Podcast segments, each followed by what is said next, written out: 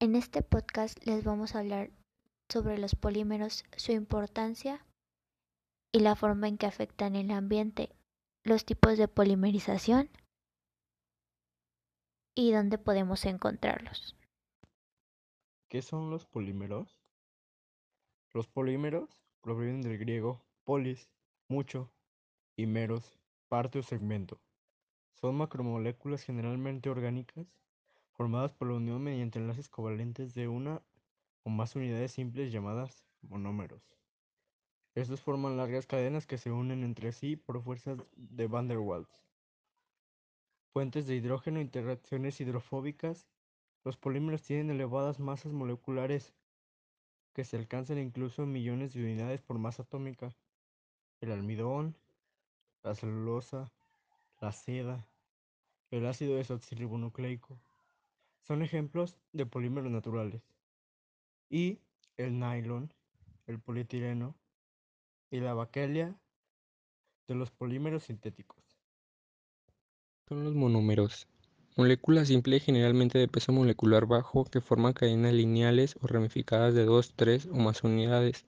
Los monómeros se pueden clasificar de muchas maneras, se pueden subdividir en dos clases amplias dependiendo del tipo de polímero que formen. Los monómeros que participan en la polimerización por condensación tienen una estequiometría diferente que los monómeros que participan en la polimerización de adición. La mayoría de plásticos suelen obtenerse por esa segunda vía. A medida que un monómero se une con otro, se forma un dímero. Al unirse este a su vez con otro monómero, forma un trímero y así sucesivamente hasta formar cadenas cortas llamadas oligómeros o cadenas más largas que son los denominados polímeros. Por ejemplo, los aminoácidos que forman las proteínas, las unidades de monosacáridos de los carbohidratos y los mononucleótidos que forman los ácidos nucleicos. También existen monómeros sintéticos, los cuales permiten elaborar innumerable variedad de productos poliméricos inertes, como pinturas y plásticos. Se pueden mencionar dos de los miles de ejemplos que se pueden dar, como el tetrafluoroetileno, que forma el polímero conocido como teflón, o los monómeros fenol y formal de que forman el polímero denominado baquelita. Características de los monómeros. Los monómeros se usan mediante enlaces covalentes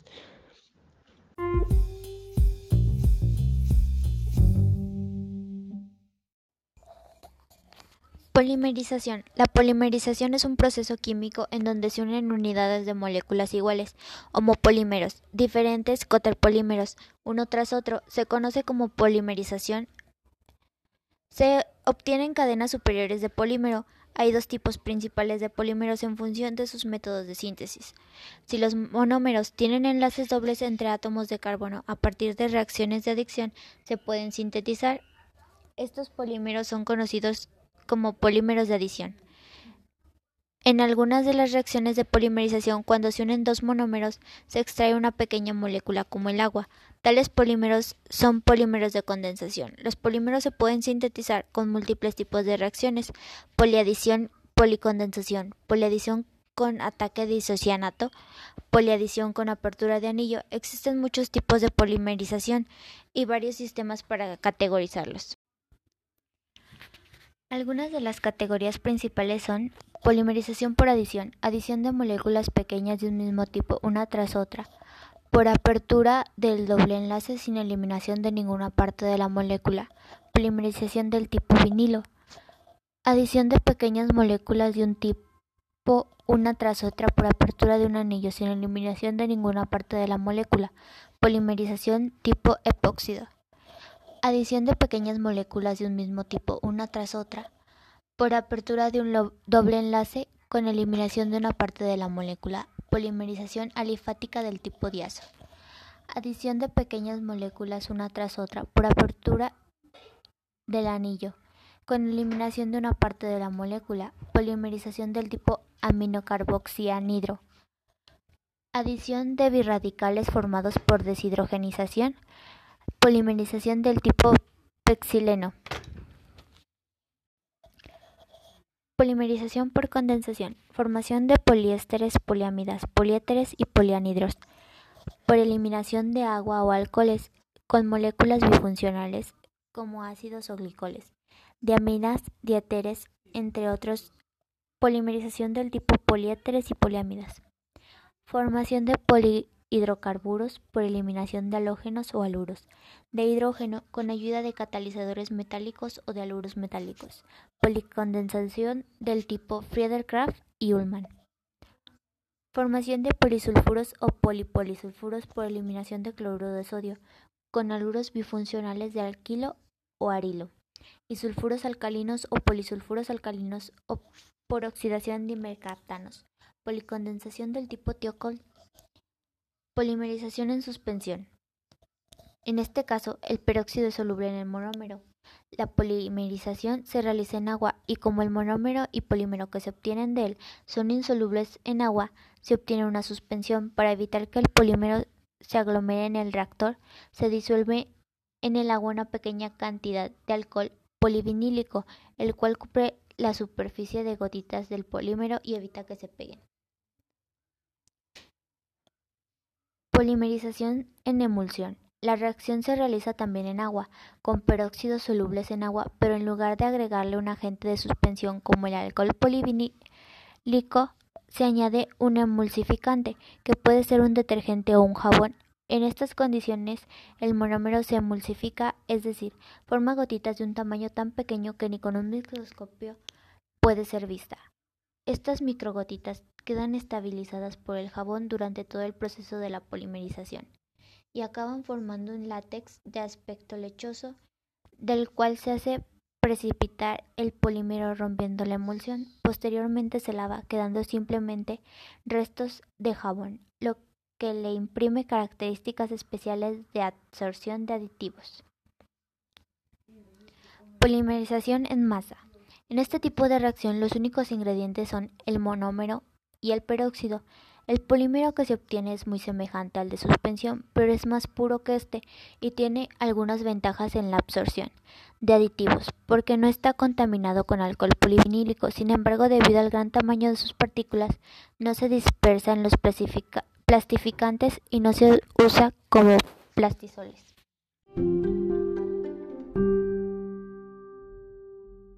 Los polímeros naturales son aquellos provenientes directamente del reino vegetal o animal, como la seda, lana, algodón, celulosa, almidón, proteínas, caucho natural, látex o hule, ácidos nucleicos, como el ADN, entre otros. Los tipos de polímeros son policloruro de vinilo, poliestireno, polietileno, polipropileno y poliuretano. Están presentes en la celulosa que se encuentra en la madera y en los tallos de muchas plantas y se emplean para hacer telas y papel. El hule de los árboles hevea y el de los arbustos de guayule son también polímeros naturales importantes. Celulosa en la madera es polímero natural. Los ejemplos que pueden haber de los polímeros naturales son la seda, madera, caucho, almidón, quitina, celulosa, algodón, lana y ácidos nucleicos. Buenas tardes, mi nombre es Jimena Márquez, soy del equipo 2 y mi equipo está conformado por Andrés Itlali Cortés Ramírez, González de la Mora, Asley Natalia, Hernández Juárez César Yael, Pérez Quirós, Anuar Emiliano, Velázquez Granados, Ever Misael. Yo les voy a hablar sobre qué son los polímeros sintéticos. Los polímeros son grandes moléculas llamadas macromoléculas que por lo general son orgánicas y están formadas por la unión de moléculas más pequeñas llamadas monómeros, formando grandes cadenas de las formas más diversas. Hay tres tipos de polímeros, los que son polímeros naturales, polímeros artificiales y polímeros sintéticos. los ejemplos de polímeros son acrinitrico, butadieno, estireno. estireno, acrinitrilo, ailón, poli, policrinitrilo, polihidrido, poliprolactona, policarbonato, policiclactano, policloruro de vinilo, poliéster, poliestireno, polietilemina, polietileno, polilactona. Los polímeros también están presentes en la naturaleza, como en el caso del ADN y el ARN, también en la seda de las arañas, el cabello y los cueros. La celulosa también es un polímero natural y su monómero es la glucosa.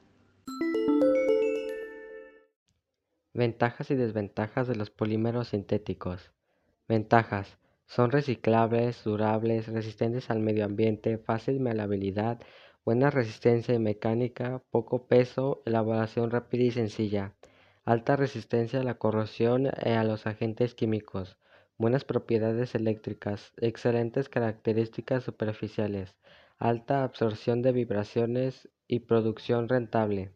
Las, desventajas son son inflamables, caros de reciclar, baja conductividad, baja resistencia, baja resistencia mecánica, baja resistencia al calor, baja resistencia a la degradación, no es reparable y es un alto costo de la materia prima. Los polímeros en la vida cotidiana. Los polímeros son sustancias muy importantes debido a que pueden tener varios y muy diversos usos en la vida cotidiana. Los polímeros pueden ser descritos como sustancias compuestas, en las cuales se entremezclan varias moléculas de monómeros, formando moléculas más pesadas y que pueden ser encontradas en diversos objetos y elementos naturales. La importancia de los polímeros reside especialmente en la variedad de utilidades que se les pueden dar, los polímeros están presentes en muchos de los alimentos o materias primas que consumimos, pero también en los textiles, la electricidad, en materiales utilizados para la construcción como el caucho, en el plástico y otros materiales cotidianos como el poliestireno y el polietileno, en productos químicos como el cloro y la silicona. Todos estos materiales son utilizados por diferentes razones, ya que brindan propiedades distintas a cada uso. Elasticidad, plasticidad, pueden ser adhesivos y poseen resistencia al daño. Se estudia cómo se manejan ciertos procesos de reciclaje en los que aparecen muchos productos de desecho que contienen estos compuestos para crear conciencia ecológica entre los estudiantes y como un instrumento para crear sentido de comunidad y pertenencia en ellos. El conocer sus técnicas de obtención, características y aplicación permite el uso adecuado de los polímeros en la construcción, los polímeros se utilizan para diversas aplicaciones, para hacer que los materiales sean aún más duraderos o con mayor capacidad de adhesividad o sellado. Sin embargo, los polímeros no solo se utilizan para mejorar los materiales, sino también para evitar daños estructurales en el edificio. Estos materiales inciden en la vida cotidiana más que cualquier otro producto orgánico de síntesis de hecho, constituyen gran parte de nuestros indumentos, vehículos, recipientes, juguetes, pinturas, muebles y artículos de goma. Actualmente es casi imposible vivir sin utilizar varias veces al día materiales poliméricos que eran absolutamente desconocidos hasta hace menos de un siglo. Nuestra calidad de vida no podría mantener los niveles actuales sin el uso de los productos de síntesis de la química orgánica industrial. Entre ellos están los lípidos, el papel o celulosa, ropa hecha de algodón, poliéster o seda, así como todos los productos derivados del petróleo. Los problemas ambientales.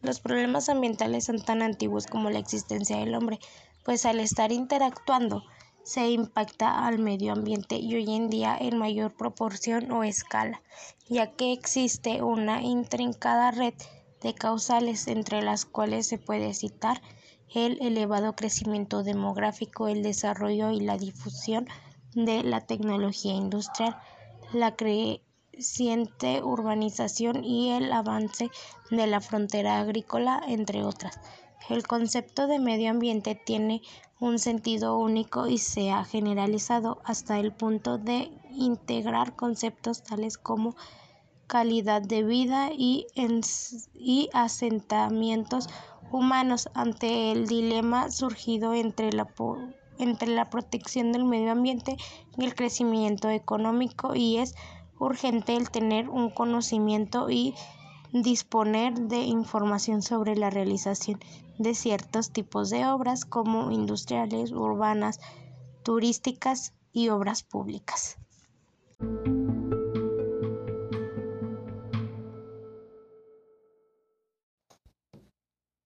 Conclusión.